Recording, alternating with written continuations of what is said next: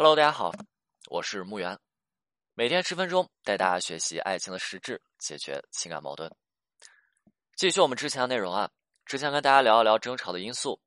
我们在面对争吵问题的时候，如果没有办法去承接住对方的负面情绪，那么你会很容易的被对方的负面情绪所带跑偏，那最后就会把争吵问题演化和转化成分手矛盾。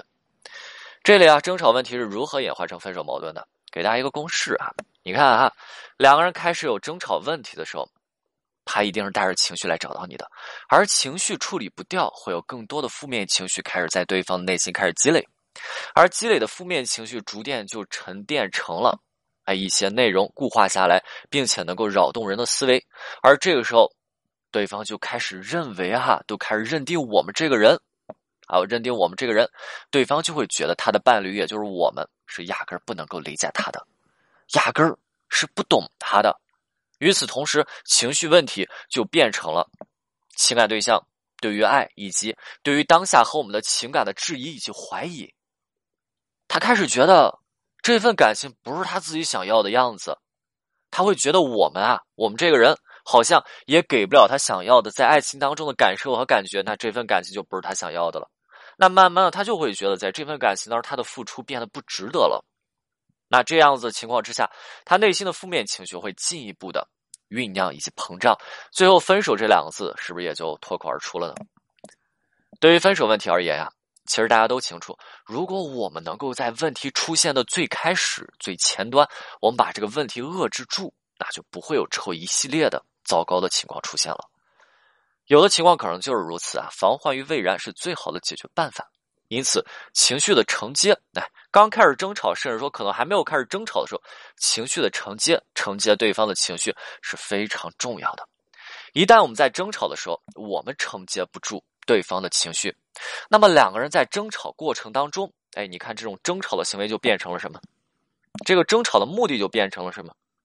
之前我跟大家讲过，争吵是什么？是一种深度沟通和交流，对吧？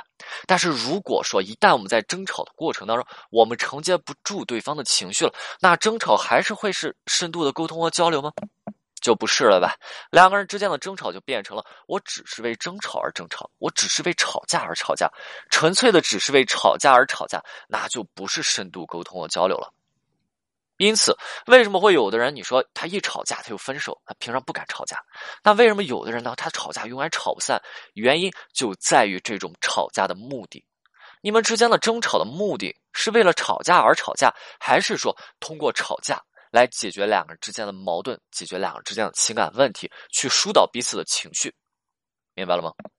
学会正确的吵架，学会正确的争吵，还是我们在情感当中非常重要的啊，需要去学习的。这一部分能力，那学会正确的争吵的第一步啊，就在于说能够承接住对方的情绪。大家看啊，很多人都去说啊，说哎呀，你要学会正确的争吵，但是怎么去学会正确的争吵，让你们的感情越来越好呢？啊，教大家第一步，详细啊，你看别人讲不了的，我这儿跟大家去讲详细。第一步叫做能够承接住对方的情绪，而这一步只是对于我们个人而言。他不需要对方参与进来，你去承接住对方的情绪，只是在于你个人，对方不需要参与进来的，明白吗？因此，这个时候承接住对方的情绪，只是对于我们个人而言。那这个时候，第一步你做好了，你做好的表现是什么呀？就像我去说的，就像我去说的，就是如果说对方一朝你发脾气，你的情绪状态很糟糕。你是明显承接不住对方情绪的，所以第一步，你的情绪状态非常重要，对吧？你要学会争吵第一步，承呃能够承接住对方的情绪，那么你的情绪非常重要，这是第一步。那么第二步，第二步，学会争吵第二步，我们通过个人来带动两个人之间的状态。第一步是我们个人的状态，我们的状态要好，才能够去承接住对对方的情绪。那么学会争吵的第二步，就在于让对方明确知晓你承接住了对方的情绪。明白吗？如果对方都不知道你承接住了对方的情绪，那你觉得对方会满意吗？对方能够在你身上找到认同感和满足感，对方的情绪会得到安抚吗？对方的情绪会消退吗？不会啊，对吧？所有的情感问题都是需要得到相应以及及时性的反馈和回馈的。而对方因为情绪问题，而对方当对方因为情绪问题找到我们的时候，这个时候对方尤为需要我们给他。及时且有效的反馈，因为回应也是能够平复一定情绪的。你看争吵的时候，为什么很多人越说越激烈？因为对方在沉默。那这些人就是想着你说话呀，你为什么老是对我无言的抗议？你什么情况？你为什么不说话？所以回应及时有效的回应和回馈也能够平复一定的情绪。所以学会争吵的第二步，我们需要通过个人来带动两人之间的状态。那我们需要让对方知晓我们承受住了对方承接住了对方的情绪。好，所以这个时候我们是需要向对方传递我们承接住对方情绪的这个信息。那这个点又有几个表现形式啊？比如说，第一个，我们的语气，平稳的语气可以有效向对方传递和表达你情绪的稳定性。大家一定要记住啊，那不会对被对方负面情绪轻易干扰，那么你状态的稳定就可以去安抚对方的情绪，明白吗？沉稳有力的表达有助于让对方清楚你有足够的情绪状态去承担他的负面情绪。就像我刚才举的例子，这儿也是一样的。如果对方情绪很糟糕，而对你一接受对方的情绪，你一听对方的话，你也爆炸，你也炸毛了，对吧？对方说你怎么这样呀？然后就我怎么样了？那你怎么这样呀？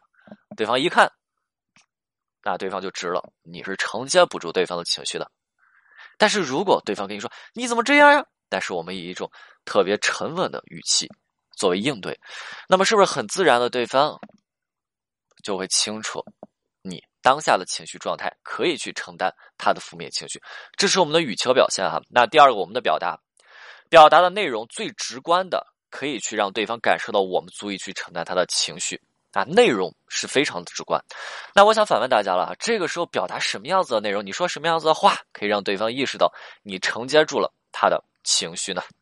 同时啊，你不仅能够表达你承接住他的情绪啊，还能够很好的安抚好对方。想一下，想一下，给大家举几个例子啊。还有不少人问我啊说：“哎呀，老师，我我意识到问题所在，所以你这个时候我去，我就我就回应他，他情绪不好，我就回应他，我就我我曾经问过我男朋友，我就怎么回应他，我是这么做，但是不行，老师，我说，哎呀，你今天不太对劲儿，结果对方更生气了啊！这这这是这个内容没啥大问题、大过错的粉丝啊。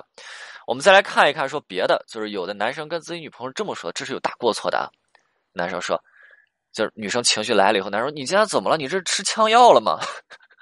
这这是一种啊。那还有这个，就是你你今天怎么了？我感觉你今天不太正常啊。这是对吧？这些内容都不合适。这些内容你确实提出了你的感受，你也感受到了对方情绪啊，情绪状态不是太对。但是这些内容只会让对方怎么样？更加的愤怒，因为这些内容你是在强调。对方不应该向你发脾气，你在强调对方现在这样做是不对的，他这样子是不正常的。哎，对方想要去得到你的，呃，想要去依靠你，想要得到你的安抚，然后你这时候不仅不安抚，你还要干嘛？你现在不太正常，你赶紧正常的再跟我说话。对方接收到的信息是这个样子，你说对方是不是更生气？那我们需要通过什么样子的内容来向对方展示和表达我们承接住了对方的情绪呢？很简单啊，一般啊，一般这一段一般可以这么去说啊。这么去说，听啊，说，我能够感受到你现在有一些愤怒，那你能够跟我说一下你是遇到什么事情了吗？对吧？一句话表达出了感知到了对方的情绪状态，然后引导对方进行表达啊。对方的情绪这么糟糕，一定是他在外面遇到别的糟糕的事情了。那他，所以你我们讲今天讲这个叫无缘无故给你过来发脾气，然后两个争吵了嘛？啊，他一定是外面遇到事情了。所以这个时候呢，啊。你想对方遇到事情，他他找到你发泄情绪，他是不是希望能够能够怎么样得到一个渠道进行宣泄？他也希望发泄出来，而但是这个时候他没有办法很好的控制他的情绪，所以这个时候我们做情绪的承接，也让对方知道我们承接住了他的情绪。这个时候我们很好的进行了一个疏导和引导，自然对方就会觉得我们承接住了他的情绪。你想接下来他会干嘛呀？滔滔不绝的跟你去说一下今天遇到了什么糟糕的事情，有多么委屈和难过。明白，讲完了以后，你还可以顺势抱一抱他，然后这个样子之后，两人之间的感情状态是不是会更上一层楼呢？明白了吗？甚至你会给对方感觉什么呀？你非常的懂对方，你非常有耐心。你想一下，外面啊，他在外面跟人别人去倾诉，嗯，别人会怎么说？会告诉他，社会就是这个样子，你你能做就比如说工作问题啊，社会就是这样子，你能过你能做就你就在这做，不做你就辞职吧。对吧？那还有的人呢？你别整天传递负能、负能负面情绪。那还有的人呢？你去想一想，有没有别的解决的办法？那还有的人呢？为什么别人都没事他只针对你？但是这个时候我们以这个角度去，对方就哇啊，你跟所有人都不一样，你是我的唯一，只有你能够做的，对吧？很多人问我老师，情绪价值怎么做？你看吵架我们都可以给对方提供情绪价值，秀吗？非常的秀哈，嗯，行，今天的内容就讲到这里，我们下次再见。